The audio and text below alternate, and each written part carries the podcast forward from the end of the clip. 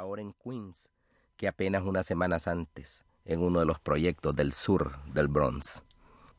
Esos edificios donde se supone que vive la gente más pobre, desempleada o de ínfimos recursos económicos, cuya supervivencia depende de cupones que les otorgue el gobierno para pedir comida en los supermercados. En cada edificio habitan 300 o más familias, mayoritariamente negras, dominicanas y puertorriqueñas, y, en menor medida, mexicanas y centroamericanas. Intentando escapar de la depresión, Eduardo realizó un viaje al pasado. Le pareció que de Manhattan al sur del Bronx había varios siglos de distancia. La semana que vivió en Manhattan vio la vida con optimismo.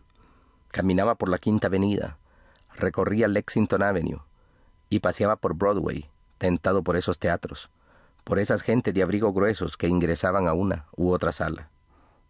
Lo deslumbraba el neón, los gigantescos cartelones anunciando productos, el edificio del Daily News informando a través de la vía que más amaba, la vía satélite. Instantáneamente, lo que ocurría en otros rincones del globo. Y no solo pensó, sino que sintió que había nacido para habitar un lugar como Manhattan. Lamentablemente, todo fue fugaz. Horas después tuvo que enfrentar la realidad de verse viviendo en el sur del Bronx, en casa de Mairena, un negro de la costa norte de Honduras y amigo de infancia, quien le había ofrecido una pequeña habitación mientras se ubicaba mejor. Ya antes había escuchado hablar del Bronx, y no solo escuchado, sino que lo habían estremecido unas cuantas películas rodadas en el Bronx, donde se veían pandillas, drogadicción, prostitución. En fin, según las películas, era una zona inaccesible para quien nunca antes hubiese estado relacionado con una de esas ramas del último estrato social del planeta Tierra.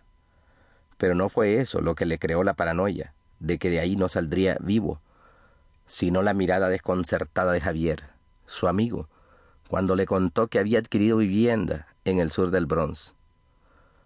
Lo había mirado con ojos desesperados y, sin ningún disimulo del terror que le produjo, le preguntó ¿Estás seguro que desea vivir ahí?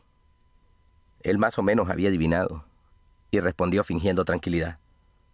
No sé, pero no hay lugar para elección. Este amigo me da tres meses de vivienda y alimentación mientras me arreglo. No tengo alternativa.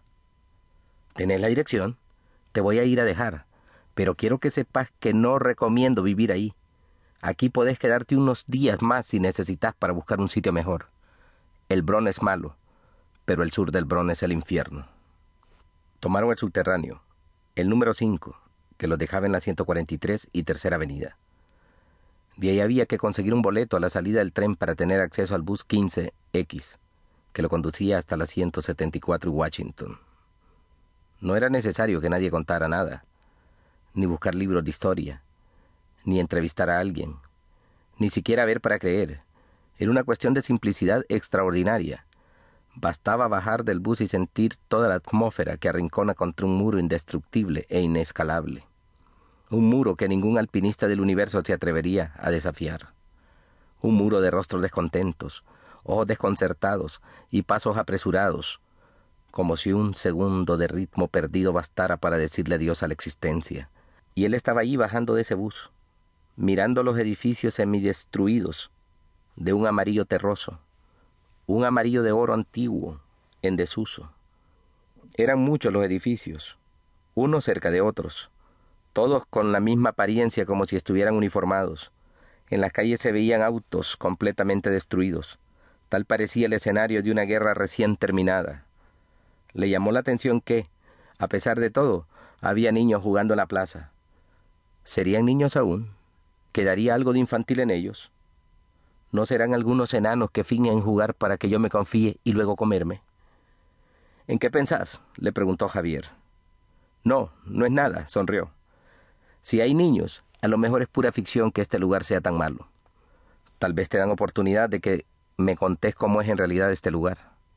Oí algo una vez como que aquí no hay gente mala, sino que el aire es escaso, contrariamente a otras partes del planeta, y vos sos un extraño.